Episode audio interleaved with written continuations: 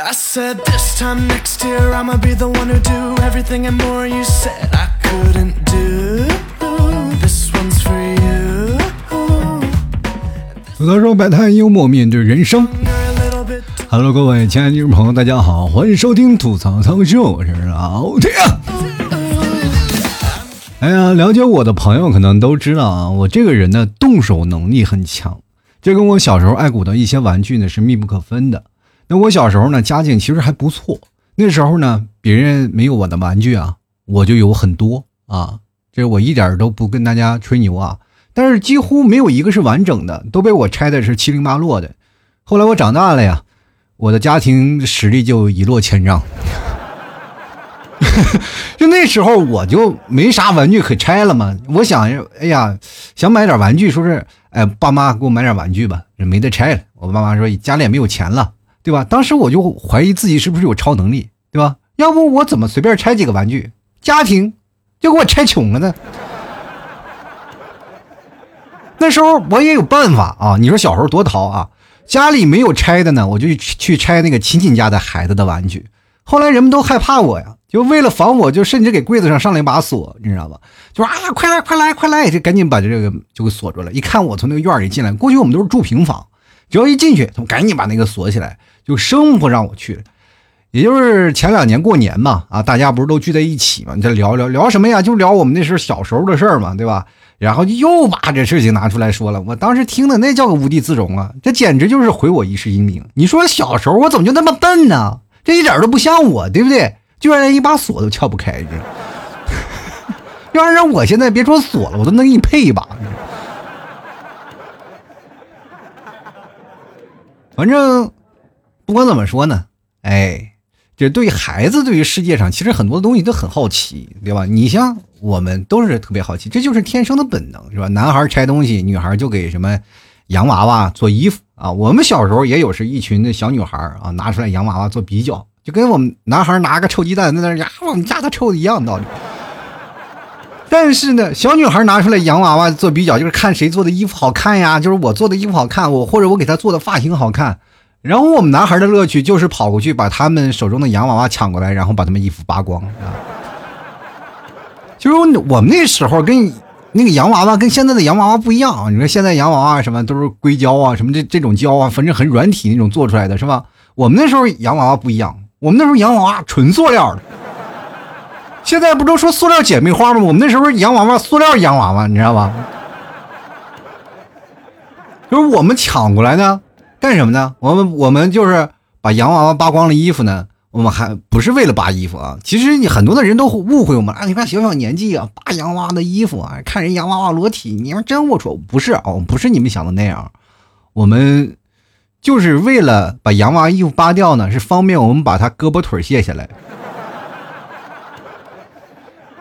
我们把胳膊腿卸下来以后，再还给女生。这个时候，你就会发现有惊人的那一幕出现，女生就会跑过来哭着让我们给他们装上。哎，这是这就反映了当时我们男孩那个心理状态啊，就是我们其实不是爱拆东西的，我们是喜欢帮你们组装起来的成就感，对吧？这种感觉就是好像那种，就是我把东西闹坏了，就是你这个时候呢，你自己复原不了，你还得要给我，让我帮你复原。但是女生的心理不是这样，你个王八犊子还不给我装上，弄死你，是不是？但是我们那个时候就幼稚啊，男生就是从小到大一直幼稚，包括到现在也是。这就是最早我们那个形容的一句口号，就是有困难要上，没有困难制造困难也要上嘛。后来呢，我们就长大一点了啊，就是我对我的家庭，就是家用电器终于开始下手了啊。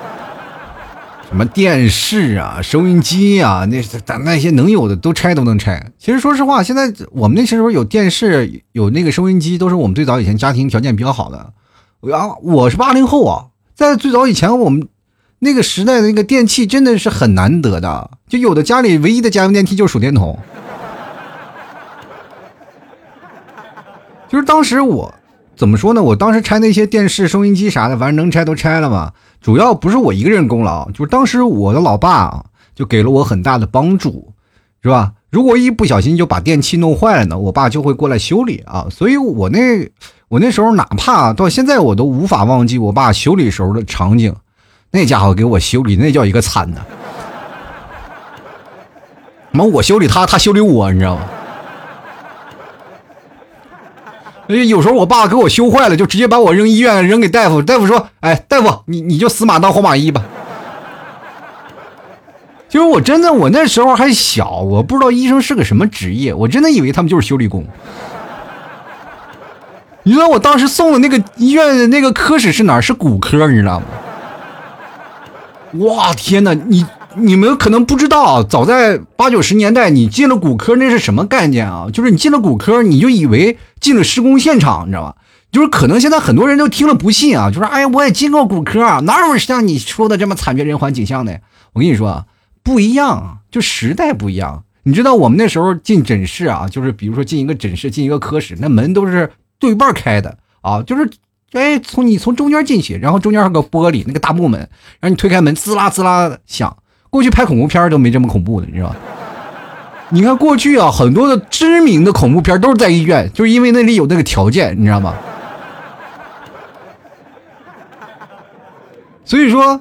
你当时那个景象特别可怕，你进去感觉就是一条腿没了，就是特别害怕，就是看那个工具啊，就是跟木工那个工具一是一模一样的，很多的木匠，就因为我三爷爷是做木匠的，我从小在他们家就看我三爷爷在那打木头啊，什么做一个板凳啊，做个桌子什么的。但是我一去那儿，我一看，哎呀，我操，这个画面这么熟悉，好像似曾相识啊。就是当时就看那个大夫拿什么工具来修理你，你知道吗？就是当时你说要是锤子什么的，就肯定你骨折了，没没接好，还要敲碎了，是吧？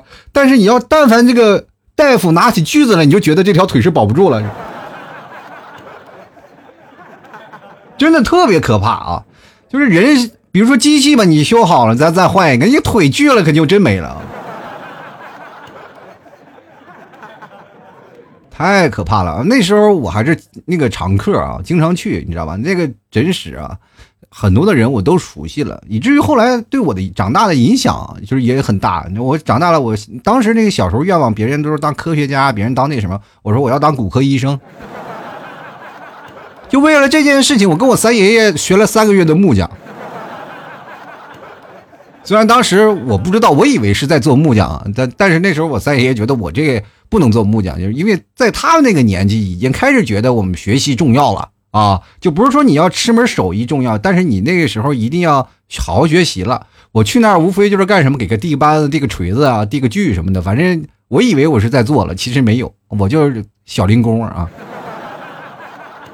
我觉得我以后回来一定要上骨科，每次我看到我三爷爷在那锯木头，我都感觉哎，这又一条腿没了，是吧？就 那时候感觉代入感很强啊。所以说呢，我为什么特别想去骨科上班呢？因为我在整个医院我都转遍了，我就觉得骨科就是那个骨科那个小护士是最漂亮的。真的那个时候你去看吧，就是你问任何一个科室说哪儿的小护士最漂亮，就是骨科，这没有办法的。所以说那时候我的小时候还不认为是什么呀，就是医生，我就认为他是一个世界上最好的修理工。啊，最好的修理工，就但是这个工具嘛，就是有点太落后了，什么扳扳子、改锥又是锯什么的，对吧？所以说，我想我长大以后当医生，一定要改变这样的条件。后来呢，就是上课了嘛，我通过不懈的努力，我终于也拿到了毕业证啊。但是专业是热力机械自动化啊，这好像跟做手术没什么关系，是吧？但是都是修理，我觉得也就是异曲同工之妙啊。后来呢，没医院没去成，去电厂了嘛，是？就分配工作的时候，其实当时领导还跟我们谈话。我们刚刚出学校呀，就问我们：哎呀，小时候你们有什么爱好啊？当时我们几个就是动手能力比较强的人，就直接就脱颖而出了。那么多人啊，直接就是脱颖出来我们几个。当时领导就把我们叫过来，看这就是楷模，你知道吗？当时领导就语重心长的跟我们说一句：啊，看你们几个天资聪颖啊，那明天就去检修车间报道吧。我心想，领导，你这套路也太深了吧！这也，其实说到底啊，我还真的蛮感激，还蛮感谢，就是在，呃，我在检修那几年历练的。其实各位朋友啊，真实的检修不像你们想的那样，就每天黑不溜秋啊，拎着扳子在那里拧啊拧啊。其实还涉及很多方面啊，就比如说你要看图纸啊，安装重型设备什么的，什么管道焊接呀，还有或还有拿笔要计算那什么管道磨损程度啊，等等等等，一大堆多了去了，很多的有很多的技巧啊，不像你们是现在就干活我们那时候叫工作，对吧？对吧？哪怕后来我离职不干了啊，也不是说我不喜欢这个工作，而是真的就是有那么一句话就说的好嘛，就世界那么大，我就想出去看看。对吧？我主要就是觉得那个，因为这电厂总是在大山里，你知道吗？一年到头你就是看不到，你上班离宿舍就只有五分钟。你知道那时候我上着班，然后觉得没什么事做。那时候我手底下有徒弟，我还是组长，然后就徒弟他们就去干活了有些小活除非我什么大活去胜任的，就是有些看图纸上那些大活我去，剩下的时间我都巴巴自己溜到宿舍去打游戏去了。我就觉得这样的人就荒废了，然后慢慢慢慢我就开始觉得应该是找一些新的东西了啊。后来我开始。就辞职不干了嘛？但是其实这几年对我的历练呢，我觉得蛮好的。就尤其是走到社会中，你才知道是吧？比如说在家里修个板凳、板凳啊，或者换个水龙头啥的，简直就是 so easy，你知道吧？就是你可以别小看这个啊。就是很多人说啊，我看不上，我不要干这个。我跟你讲啊，如果两个人同时爱上一个女生，女生家水管破了，然后你去呢，就直接给她弄好了，那个女生肯定会选择你，对吧？因为你靠得住，对吧？当然前提是这个房子不是你情敌给买的。如果要情敌的房子，你去了修了，你就真是他得给你钱。其实说到这里啊，我还真的想给各位男性听众朋友们提个醒，真的提个醒，就是没事呢，你多练练动手能力，就比如说经常有空的时候换个灯泡啊，修理修理家电啥的啊，这比你在家里啊就打游戏啊要强多了，对吧？要你。要是你以后啊找个女朋友或者娶老婆，家里有东西坏了，是吧？你要么不会修啊，要么就修的磨磨唧唧的，你说真的会让女生瞧不起的。我这么跟大家讲，人要是不要给人家，要是不给你留点面子，人这个女生早自己上去修去了。我这么跟你讲啊，女生真的太不容易了，你们是不知道单身狗的女生是怎么样啊。包括他在跟你在一起，他就是为了跟你在一起，他还要掩盖自己可以扛一桶矿泉水上楼的本事，你知道吗？你知道一个女生她在一个人的时候，就在单身狗那时候，人是什么？我们给她称呼叫女汉子呀。人恋爱的时候就是小女人了，对吧？结婚了以后就是一个不会忍受的忍者。为啥呢？就是因为他们经常说：“哎呀，我真受够了，我已经忍你很久了，别给脸不要脸啊。”对不对？其实我今天想跟各位朋友来讲的一件事，就是我们爱修理这件事情。其实修理可以变成很多日常家庭中生活所用的一些事儿，当然它也可以填补于你生活当中许多的边边角角。可能你看不上眼，但是最关键的时候，它真的能救你一命，对吧？比如说有一天你被困在笼子里了，有病困笼子里干什么？比如说你有一天你被困住了，对吧？你随便去修一修就可以了。前两天我们家邻居啊，就是家里跑水了，其实什么也没事就是那个水管爆了，你把那下面开关就关了嘛，家里都淹了呀，就一直就是打物业电话，物业不来，那半夜了，敲我家的门啊，就是啊，快求我给给关了吧，我一看看到底咋回事，我一看那不就是水管破了吗？给关掉了。然后邻居还说你能不能帮我换一下水管？我说不好意思，不会是吧？你要你要知道这个不能开这个头啊，不能开这个。你开这头什么就没了啊！当然了，我是怎么说呢？家里能帮助的我都帮，比如说像家里换水管呀、换等等那些东西，嗯，包括现在家里很多的灯啊，那些东西都是我装的。前两天我们家 LED 灯就坏了啊，就没有一个灯泡了嘛，咔嚓我就给拆下来，拆下来我把那个 L D 灯短接了，是吧？我家里什么什么工具都有。我跟你讲，一个男人家里要没没有一套工具，那你就。不成为男人，多多少少也有点吧，对吧？玩航模的也有点钳子、扳手什么的。所以说呢，每个人要置办点那个家里的那些工具啊，这是肯定是有的。以前我没少划拉工具啊，各种工具我是好几套。然后，但是那是前两天呢，我回到家里，我才能感受到，就是工具其实它是有种氛围的。你们不知道内蒙啊，就是内蒙我们这个地区。我不知道别的内蒙的地区是怎么，因为内蒙太大了。就是我们那个地区管内蒙那些工具叫什么？它不叫工具，它叫家具。我说家具不是那些床、柜子什么的，为什么叫家具啊？然后经常会有人说拿家具，我以为是家的那个家，后来原来是那种家人的家啊。什么家具什么搬搬子，其实说明这个工具是对于家庭来说是很重要的一个氛围。所以说，当你比如说你要买房子，第一件事，人家里条件会就是比如说像开发商的小区开发商或者物业都会送你一套工具，至少在啊你应急的时候可以用得上啊。所以说，大家来说，这个能修东西其实是一件挺有乐趣的事儿。包括我现在这么大了，我经常爱修理。然后我儿子经常会是把那个小玩具车闹坏了，然后拿过来跟我说：“爸爸修啊。”就天天他现在都故意弄坏了。然后我给我儿子买的玩具都是可以拆卸那种，他现在每天拿了个扳子学我一样在那修啊。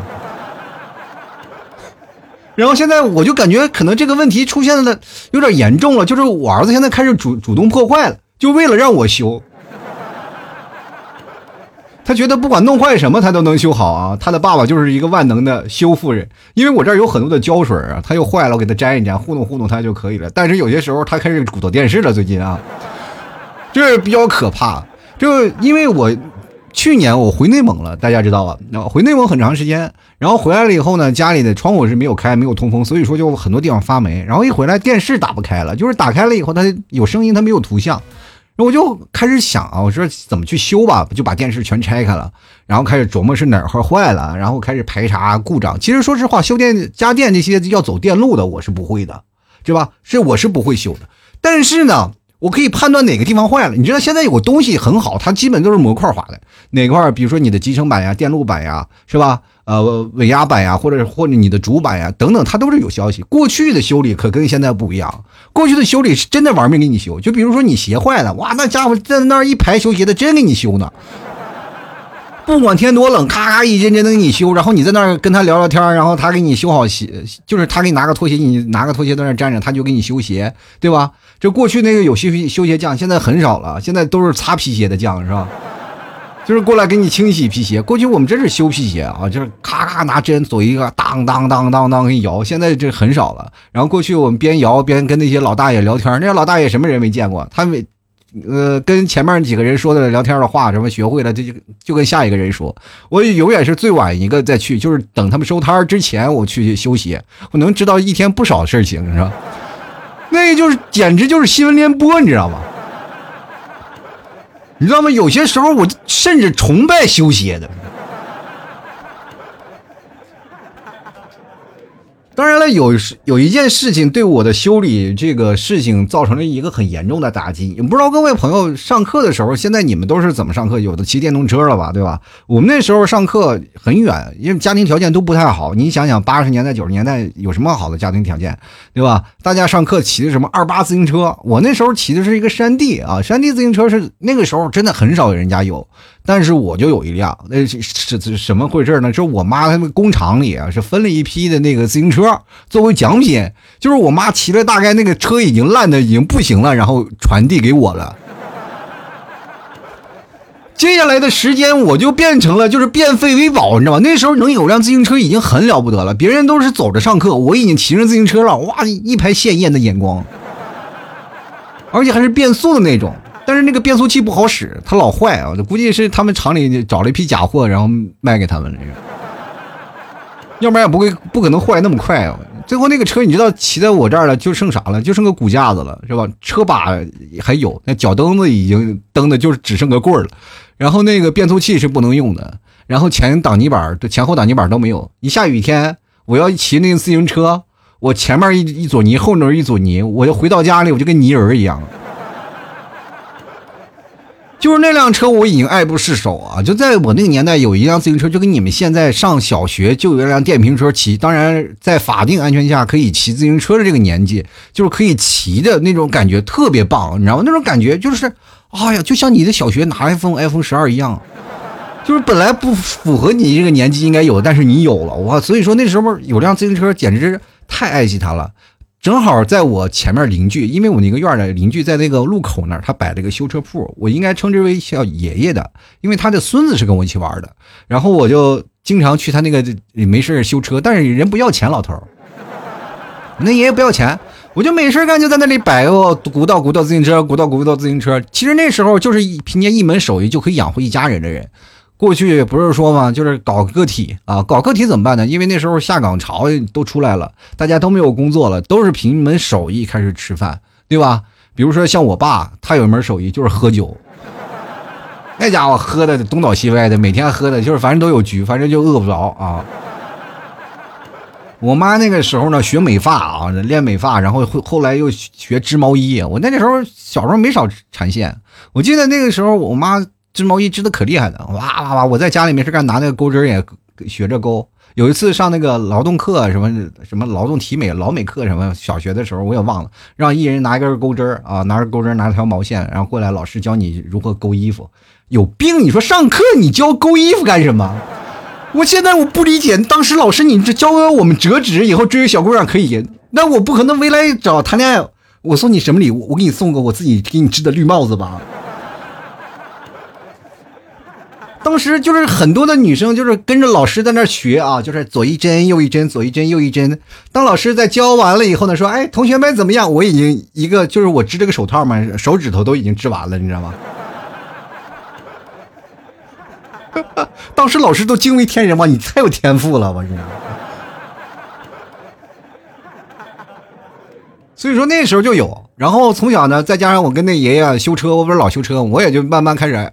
比较喜欢就就是老没事跟他差，我就在那修车去，然后天天我那车都坏，他老坏，就是老跟着他修，就修自行车。有一次我那个车呢，就是想大修了，就是彻底要大修一遍，然后把那个脚蹬子换了啊，然后把那个后面那个变速器拆掉了，后面不是有变速器拆掉了，把链子截掉了，然后就把它从一个变速车就变成一个不是变速的车。然后骑起来特别清爽，因为那个车不能调，它永远是在最下面，特别沉。然后变速器老哒哒哒哒哒，我自己回味。所以那时候又不会修变速器，索性就把它拆掉了。然后要它就不用拖链子了，以前老拖链子，因为轮不齐了，知道吧？它那个链轮，它是啊左右歪左右歪，所以说没办法了。所以说我就把那个链子拆掉了，哇，修特别好。当时我心满怀开喜啊，我整整修了一天呀。我和我那个爷爷修完了一天，然后晚上我把它推到我们家那小房里。然后等再出来的时候，车丢了。当时你知道，我把世界上所有最难听的骂人的话，我都在那一天都骂完了。后来突然有一天，我性情大变啊，就是我妈说：“哎，你这孩子怎么变文明了？”我说：“我已经骂够了，我已经不想再骂了。”是？就那种感觉，你付出了一天的劳动果实，突然就给被偷跑了。你这个，我真的我一天还没有骑啊！我就这一天我就直接就骑回到家里，就再也没有骑过，他就被他偷走了。我说哪个不开眼的，你捡一破烂儿啊！当时我妈也安慰我，可能就是那个小偷觉得就是因为这个车子确实是太破了，就丢了，可能别人也也以为是在做好事儿啊。那个时候我们城市不大，我就挨着城市轮流去找那个自行车，也没有找到，那确实是没有办法啊。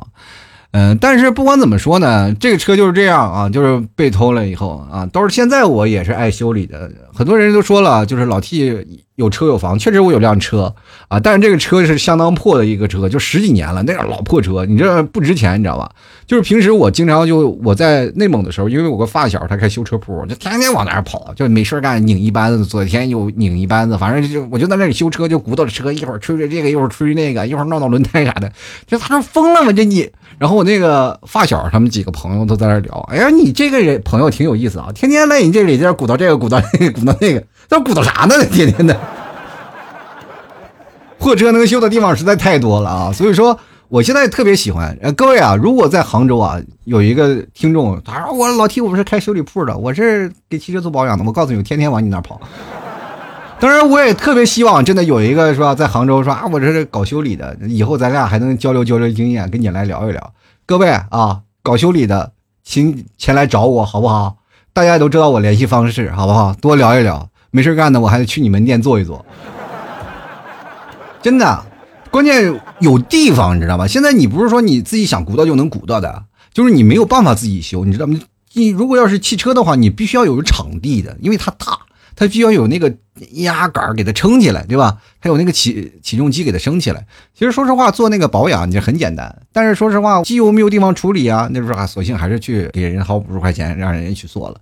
但是各位还是我比较喜欢自己有动手，就是动手的话会陶冶你自己的情操。有些时候呢，你就会研究，会去想这些事情，会把这件事情做好。其实各位不知道你们看什么样的，经常有一些短视频，我经常会看一些手工大神去做一些事情啊，比如说自己装修家里，自己去修这个东西啊，比如修车的啊，改造汽车的，或者是动手能力特别强，我就特别喜欢看这些。我觉得每一个年轻朋友都应该会一点修理的东西，至少能够让自己生活丰富起来，对不对？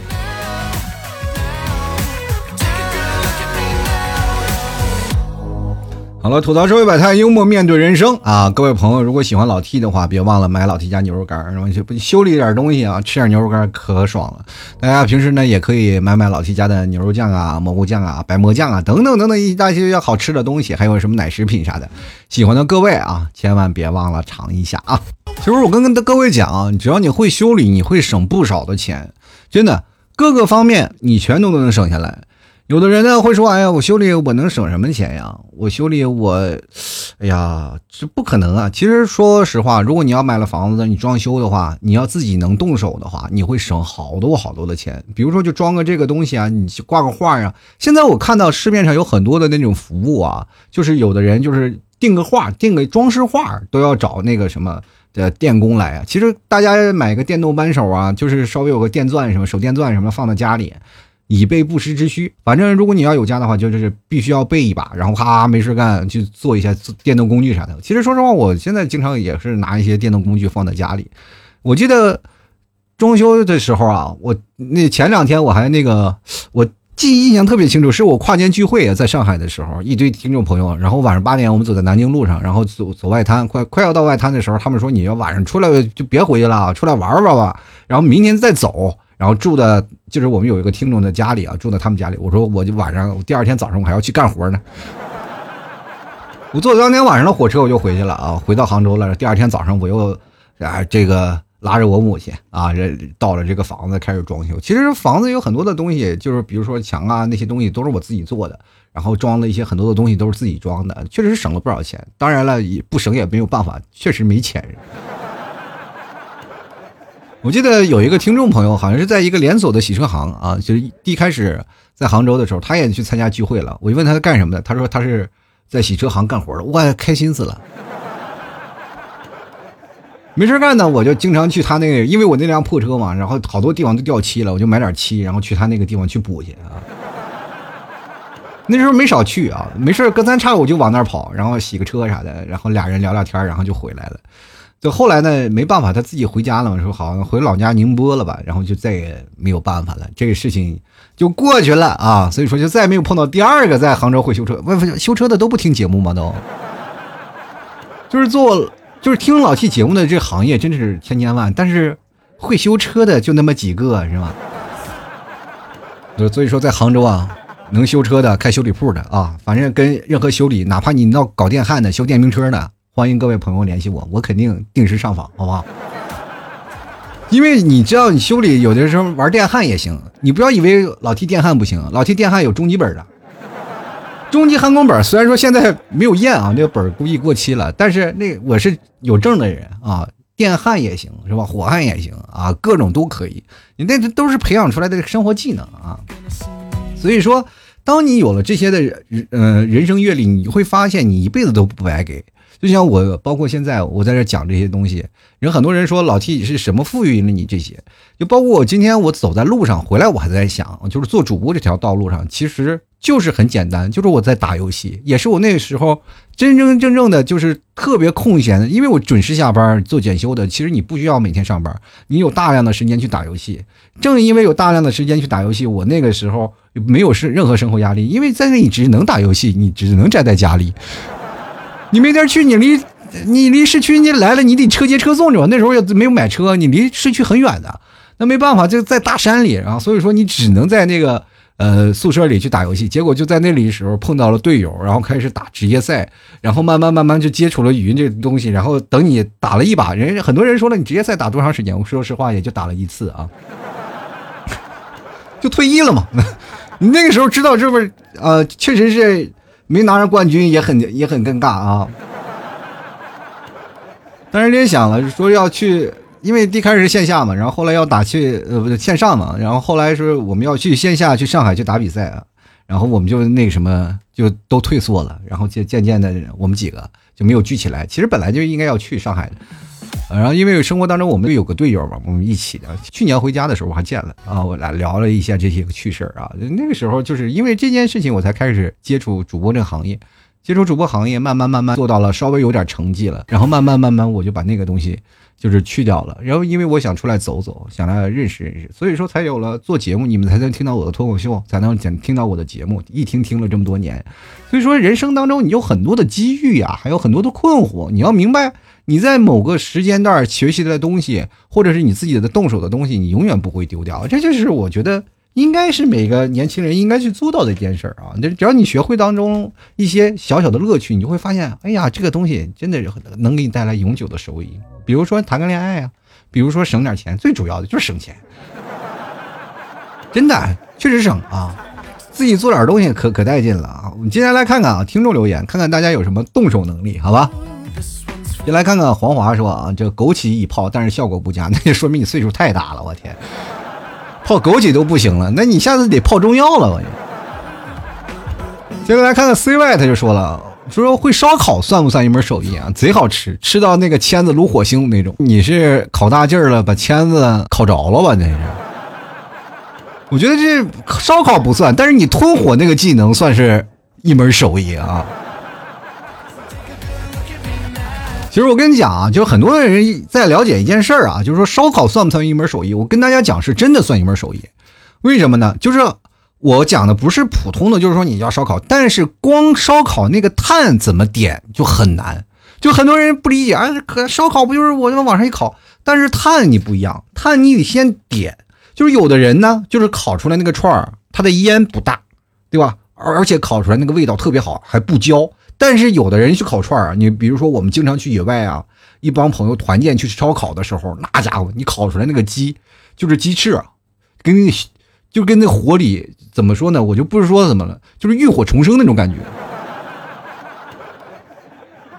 就是感觉这个鸡反正烤成这样，拿到生前，如果他知道了他死后是变成这个样，他会觉得自己白死了。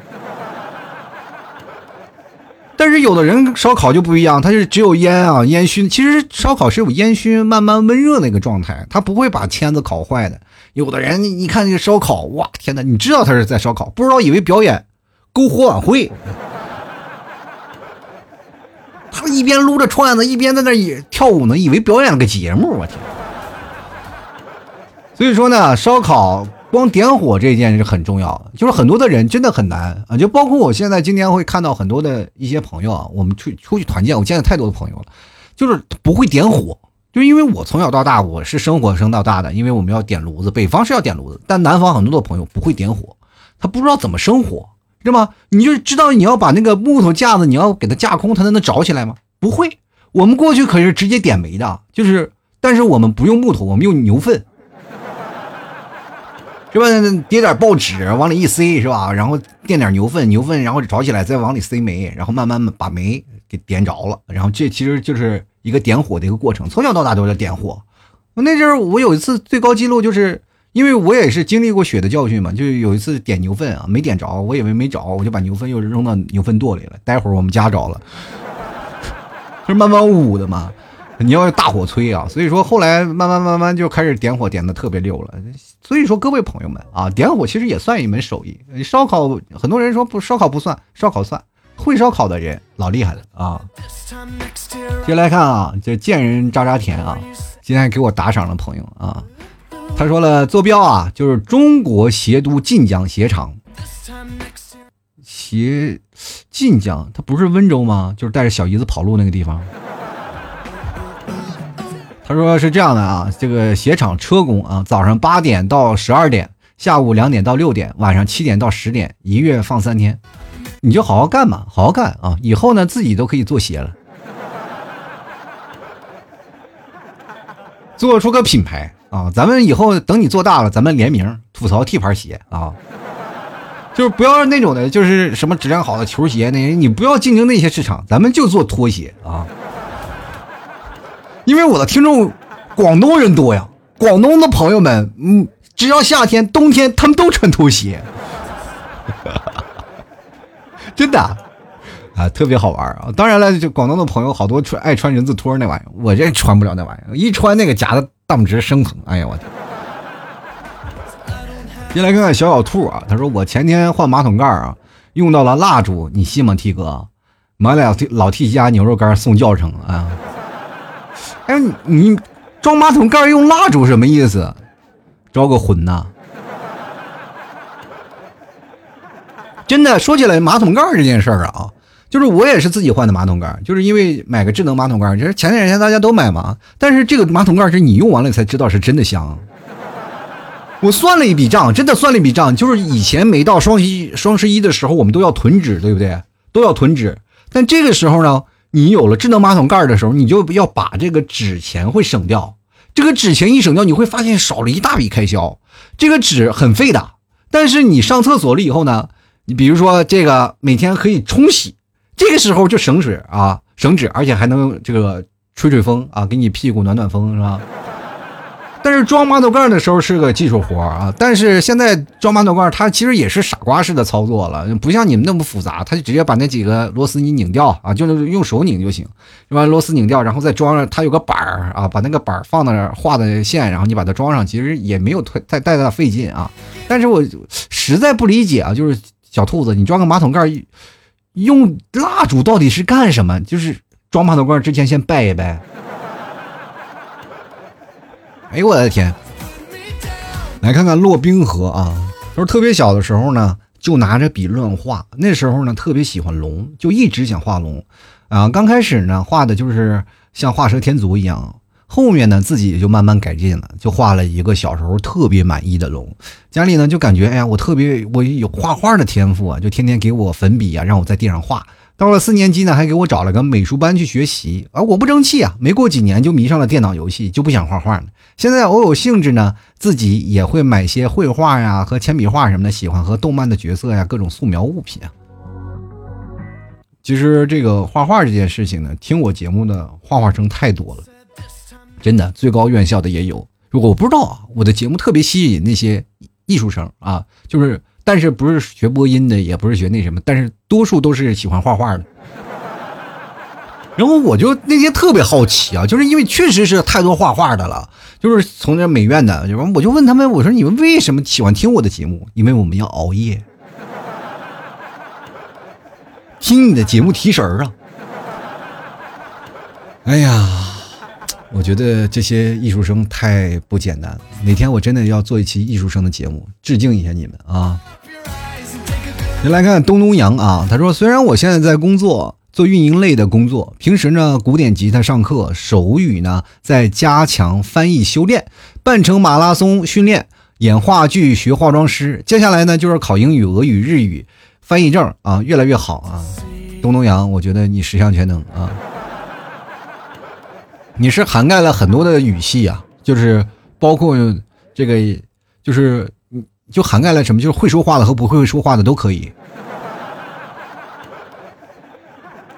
就是我感觉你现在学的这些东西也，好像是要做间谍呀。马拉松是为什么？就是跑得快呀，就跑不快，我得累死你啊！哎呦我的天！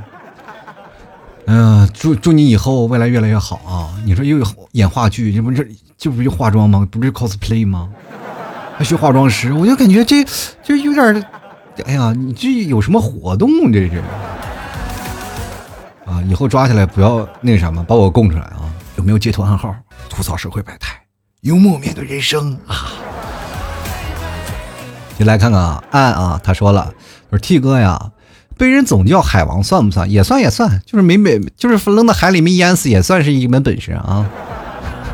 他说：“虽然呢，我现在只谈过三个女朋友，但同事啊朋友总觉得我周围女人不断，送了我海王的称号。有什么感情问题总找我诉说。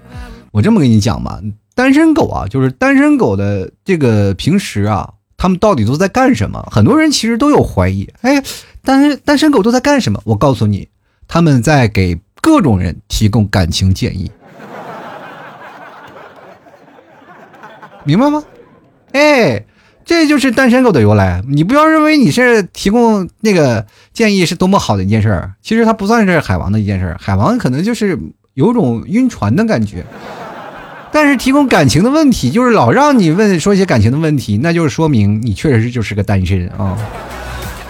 先来看看啊，这个有一个啊，这个名字我不知道怎么念啊，日日本的一个一个名字啊。他说干啥啥不精，吃啥啥不剩，废物一个呀。那也不是啊，就是打扫剩菜剩饭的时候，就是垃圾回收站。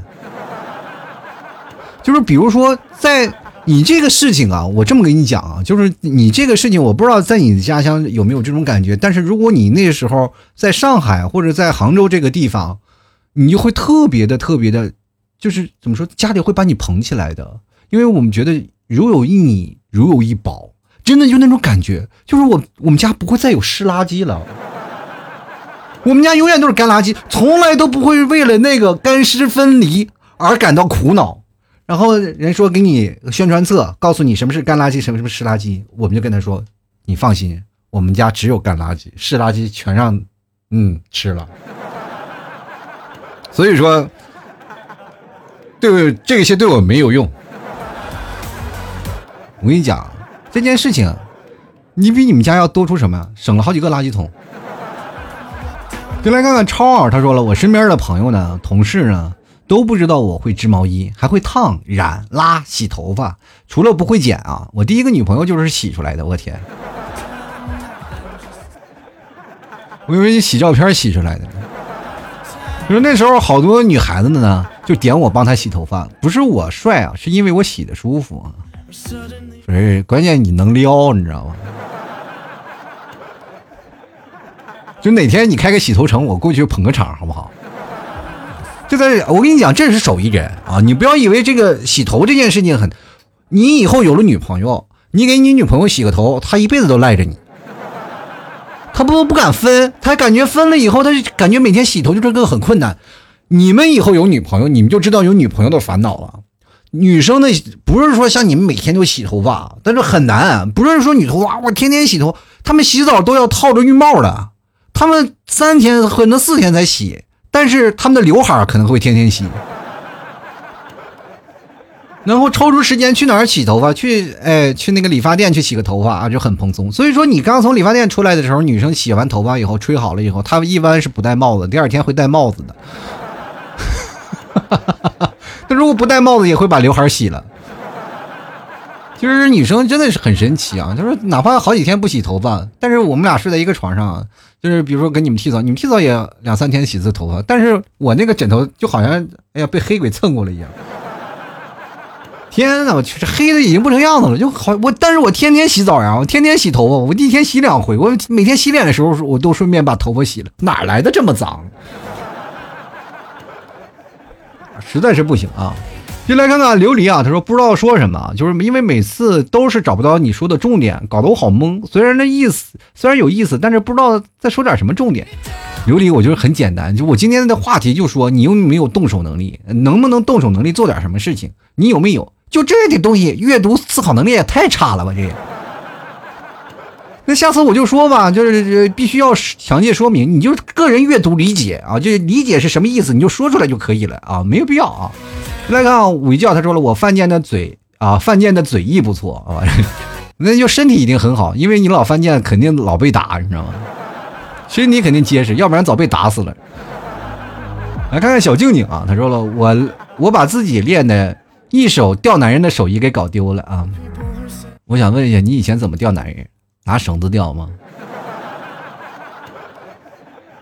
动不动见着一个男的，你好，我能不能赐你一条白绫？搞丢了就对了啊！你知道现在你要钓一个人，那个什么的，杀人偿命是吧？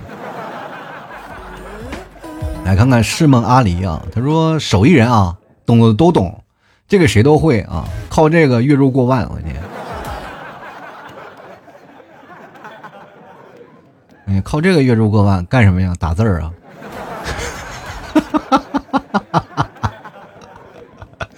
是吧？就打 FG 是吧？天天。进来看看十万八千里啊！你说啊，我是一名烘焙师，十八岁就开始做到做做到了二十三岁，用来谋生。背地里呢，我是一名拆卸师，七岁开始拆，拆到十八岁用来挨骂啊。烘焙师呢就特别好。啊，真的烘焙特别好。因为有一年我们在北京聚会啊，有一个听众朋友在北京的一个大饭店里，就是好像是也做面做面点的啊，就给我带了好多的面包，把吃的我那个开心，我你知道吗？专门给我带了点面包回家，哎呀，把我吃的那个香，你就再也没有吃到了。其实各位啊，做烘焙的话，这个你我想问你在哪儿做呀？我能不能去学习呀？主要是我实在不想让你们替嫂做了，太难吃了。你替嫂那时候为了做面包嘛，就觉得每天给我做早点嘛。然后其实说实话，那面包我也不知道是，确实也是个面包的样子啊，样子是样子，但是吃起来味儿不是那么回事儿不知道怎么回事就吃不出那个味道啊。哎呀，反正是学习一下吧，好不好？我来看看云南波斯啊，他说了这个话题呢，可相当有发言权了啊。这个毕业的时候呢，在家里干啥啥不行，帮忙倒数第一名啊。这个我现在呢工作了，呃，我们这个正好呢都是工具，好好的销售吧，硬生生的把水电呀、喷涂啊、网络排线接线呀。甚是一手的好菜都学会了啊！真是印证了我们老板那句话：干三年销售，过年回家样样精通啊！关键你就是卖工具的，你要卖车的话，你也不会修啊！真的，那看销售你得销售啥，对吧？你要销售牛肉干，你也我也不像牛啊！我都卖了多少年了啊！就来看看幼语啊，他说了，技能这个东西呢，我多了去了，因为我能玩滑板，所以各种组装啊，各种拆啊，换板面呀，换桥，换轮子，轻轻松松的。我是一个不能爱进厨房的人，但是呢，我偏偏不管什么菜呢，都能看一遍菜谱，都能整出来；不管什么歌，听两遍呢，我都能哎看歌词唱出来。而且我觉得女生啊，对于技能这个东西啊，就跟对象有关啊。没有对象的时候呢，就装书架，换灯泡。一扛啊，一大桶水就扛起来就换，妥妥一个女汉子。有对象的时候啥也干不了，这不刚跟我说的一样吗？女生就是背地里嘛，就是给你点面子啊，你别逼老娘动手。动手你可能连男男人都不是了啊。其实我这个人也是很多的动手能力比较强，因为我最早以前玩独轮车啊。各位朋友可能就是说独轮车很早，就是我想想，就是那个时候还没有流行起来，我们那时。还是一种小众文化，就是因为我走到马路上的时候，很多的车会停下来。哎，这什么东西？就是你，觉得很奇怪的一个轮儿啊。因为我在马路上那阵儿杭州玩的早，然后最早以前我一看，哎，有一个人骑，我就开始搜，然后开始学，然后我们就有个圈子，然后圈子，然后有独轮车各种改造，你知道吧？啊，装灯啊，天天就在那修啊，然后这个漏气了拆呀、装啊，然后改板呀，反正各种改装啊。那时候也都是自己来，就动手能力极强。喜欢的朋友呢，然后也可以去玩一玩啊，反正是现在的太多了，我不建议啊，不建议大家玩，就是因为你玩这东西就是我跟大家讲，这费钱啊，真后悔。我就心想，当时我买独轮车的钱，我为啥不买辆破的二手车呢？当初我也学个摩托车，不比啥的强，人家走了很多的弯路嘛。就是我现在的很多的朋友玩独轮车的朋友，现在全清一色的全是骑摩托。各种摩托各种骑啊！就来看看长江战神啊，他说不知道啊，我能把好的东西呢变成废品，这算不算特长呢？如果算的话呢，哎，那我就把好人变成坏人，不知道这算不算犯罪呢？也不算啊！我跟你讲，最早以前有句话就是“人之初，性本善”，我觉得人之初，性本恶啊。就是人出来，我们是慢慢变好的，因为有规矩、有法律等等条条框框架，然后疏散着我们。为什么一到时候啊，这考验人性的时候到了？人性有什么考验的？我们人性就是善良的，那还考验啥？对不对？那考验人性，就说明你这个人性就是坏的嘛。所以说，你都不需要把好人变成坏人。这很多人都是坏人，但是我们是变好，但是我们克制啊，不让你看到。就来看浩啊，他说人到中年不得已，老 T 喝啥都得泡枸杞，也不一定，我不太爱泡枸杞，我这个人就是作，玩命作，就是反正就是能把自己什么时候作死，什么时候完事儿。这看看离愁啊，他说我会用自己家的斧头啊削陀螺，算不算啊？五毛钱一个，一块钱三个，三块钱十个，十块钱五十个，薄利多销，退学甩卖，有意者联系老 T，我的。我们过去小的时候，我跟你讲，就是你叫。陀螺嘛，我们叫冰嘎啊，就是为什么叫冰嘎呢？就是我们最早以前啊，家里有条件的是什么？让自己的父母拿到车床上就车一个过来，拿个废料车一个过来。然后有甚者呢，就是说，自己拿那个刀去削啊，拿刀去削削一个，然后砸一个圆珠上去，然后就可以在冰上。我们那儿冬天很冷，拿个鞭子那儿抽，我们叫冰嘎。因为夏天我们不抽的，只有在冬天我们在冰上抽，那玩意儿抽着转的可快了。但是条件实在是不行的话，就只能转锁了啊。抽锁锁也能转，我跟你讲，可好玩了啊！在我们那个，只要在冰上，万事皆可转啊。这也算是一门手艺啊，就是当然你通过你这个话，我突然想到了我们小时候一些东西啊。小时候其实我们也有很多的动手能力的，比如说自己做个弹弓子啊，自己做什么东西都可好了。我记得小时候我做弹弓啊，那家伙可准了。现在都是什么工具的，不像我们过去拿树杈子削的了，都有削的很漂亮的，还有雕刻版本的，然后还有拿什么木头去做红缨枪的，等等等等。小的时候可以厉害了，我拿个鞭鞭炮筒，我能做个双节棍啊。好玩死了，所以说其实动手这个东西是我们从小到大一直就可以继承的，然后也可以培养出来的。但是如果你要好好的去学习，然后慢慢的去研究，你会发现你开拓自己的思维能力，有些事情。如果你解决不了，你通过你的研究啊，或者想办法设法把它去解决了，你会发现这跟你的工作上啊，或者是在你学习上都有所帮助。因为你这条路堵死了，你会想另一条路去完成它。最重要的目的是不是过程当中有多么繁杂，而是在结果当中我们是否能得到我们想要的那个结果，对吧？当然，我们也可能做的很丑，可能也会做的不是像那修理公司做的那个。啊，很好，对吧？有时候修完了这个又漏水，或者是我做了一个手工件做了坏了又很丑，但是它是你辛苦努力得来的，下次你会，它是一个熟练工，你越做越好，对吧？就像工作的时候，我们有了这种思维能力，当我们在有一些事情，我们就会处理。就经常我和你们替嫂做比较的时候，就是但凡一出一些问题，一些问题，我就会想办法去把它解决，然后去找问题原因，然后。对于我来说，这应该是一个常见的思维的模式，但是对于他来说，他就有些时候反而去会去计较这些东西，他会想着去让别人去怎么解决，这就是我们本质的一个区别嘛。